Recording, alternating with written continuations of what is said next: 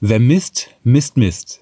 Diesen Spruch wirst du wahrscheinlich auch kennen und warum er dich als Konstrukteur auch interessieren sollte, erfährst du hier.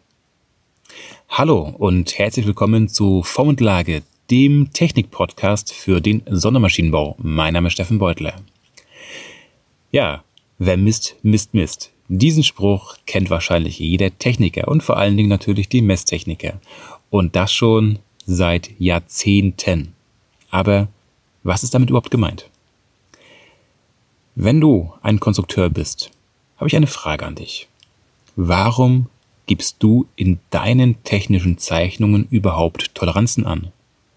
Wieso lässt du der Fertigung zu? Beziehungsweise wieso erlaubst du der, der Fertigung, dass sie nicht auf Nennmaß fertigen? Warum? Hm? Naja, deine Antwort wird, wird wahrscheinlich sein, die können halt nicht auf Nennmaß fertigen. Ja, das stimmt schon, aber die Frage ist, warum können sie es nicht?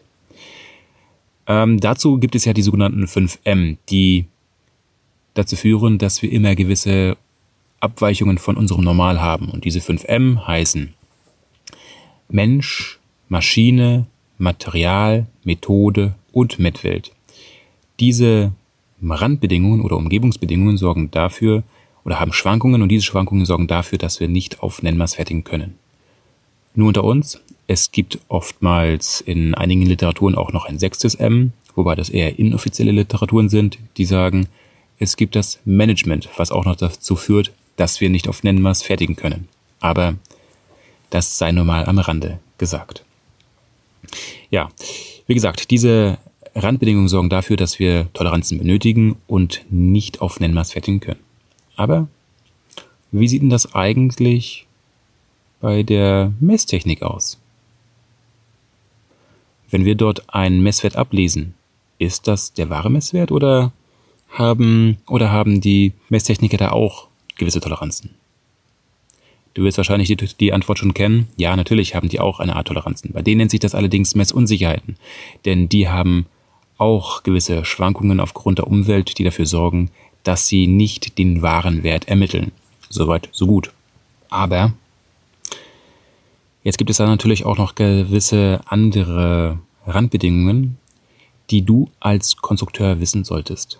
Und zwar, laut der entsprechenden Norm ISO 8015, und zwar Grundsatz der Dualität, die dort im fünften Kapitel steht, heißt es dort, dass du als Konstrukteur die Messgrößen in der technischen Zeichnung anzugeben hast, sprich eine Messgröße ist, wenn du angibst, dass ein Stab beispielsweise die, beispielsweise die Länge x haben soll und den Durchmesser y oder sonstige Sachen. Neben den Messgrößen hast du aber auch die Messbedingungen mit, die Messbedingungen mit einzutragen. Und was heißt das denn? Hm. Ja, was sind denn Messbedingungen? Das sind, sind zum Beispiel diese sogenannten Auswerte, Auswerteverfahren. Wenn du ein Bauteil konstruierst, dann gibt es eine Person, die ganz genau weiß, welche sogenannten Geometrieelemente, also welche ähm, Maße sind für die Funktion besonders wichtig und müssen auf jeden Fall eingehalten werden. Und wie diese gewissen Maße oder Geometrieelemente mit dem Gegenstück ähm, sich verhalten sollen. Ob zum Beispiel ähm, gefügt wird oder sonstiges. Das weiß der Messtechnik auf der anderen Seite nicht. Der überlegt sich zwar, wie er gewisse Größen überprüft, mit welcher Art und Weise und betrachtet das natürlich unter dem Deckmantel der Messunsicherheit mit, sprich, ob er bei kleinen Toleranzen ein hochgenaues Messsystem nutzen soll oder nicht, aber er weiß immer noch nicht, welches Auswerteverfahren er nutzen soll. Was ist damit gemeint? Wenn du beispielsweise einen Bolzen hast, beziehungsweise eine Welle, die in eine Bohrung soll, dann ist es so, dass dich der effektive Durchmesser von einer Welle interessiert und der effektive Durchmesser von einer Bohrung. Sprich, ähm, der Hüllzylinder bei der Welle und der Pferchzylinder bei der Bohrung. Und nur wenn die entsprechend ähm, gestaltet sind, passen die auch zueinander im Sinne einer entweder Spielpassung oder Übermaßpassung oder Übergangspassung. Das muss dem Messtechniker aber entsprechend mitgeteilt werden.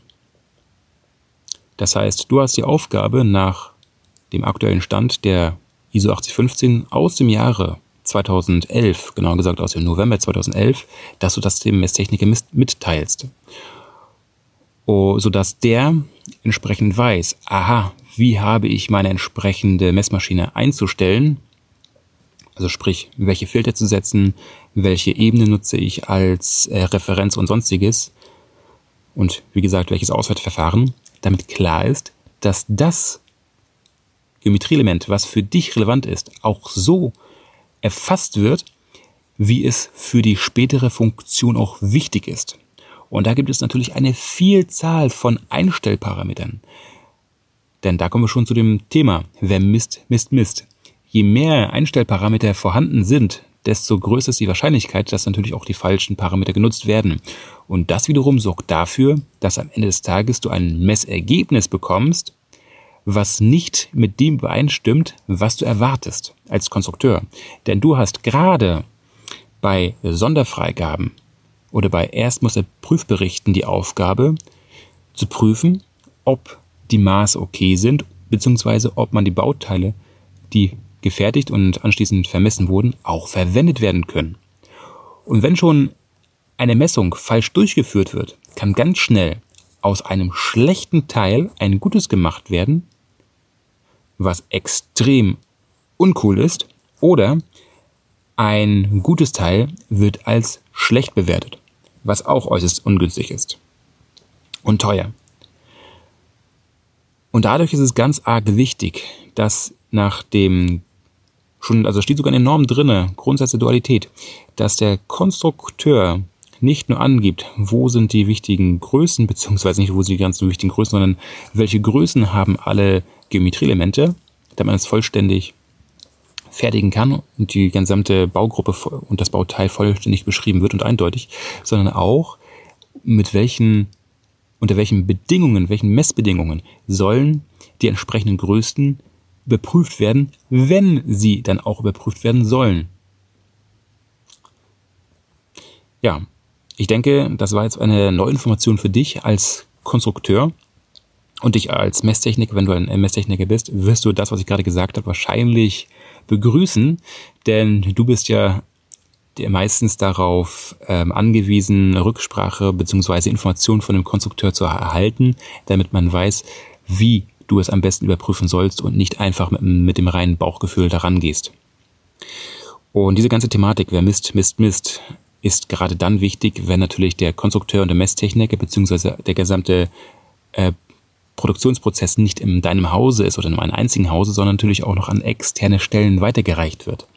Denn dann macht es eine umso größere Bedeutung, dass auch ganz genau knallhart beschrieben wird, nicht nur ähm, welche Größen und welche Toleranzen sind an dem Bauteil vorhanden, sprich, dass alles vollständig bemaßt wird und toleriert wird, sondern auch, wie diese ähm, Maße bzw. beziehungsweise Toleranzen entsprechend überprüft werden. Gerade dann, wenn sie relevant für die Funktion sind, beziehungsweise wenn das besondere Merkmale sind, dann ist es natürlich umso wichtiger, dass es eingehalten wird und auch richtig geprüft wird. Denn, wie schon gesagt, wer misst, misst, misst. Eine schlechte Prüfung kann ganz schnell zu falschen Ergebnissen führen und das im Zweifel zu, Produkt, zu Produkthaftungsfällen und da haftet natürlich am Ende des Gliedes der Konstrukteur in gewissem Maßen. Gerade dann, wenn er aus Blauäugigkeit fahrlässig gehandelt hat. Dementsprechend war es das mit der heutigen Episode.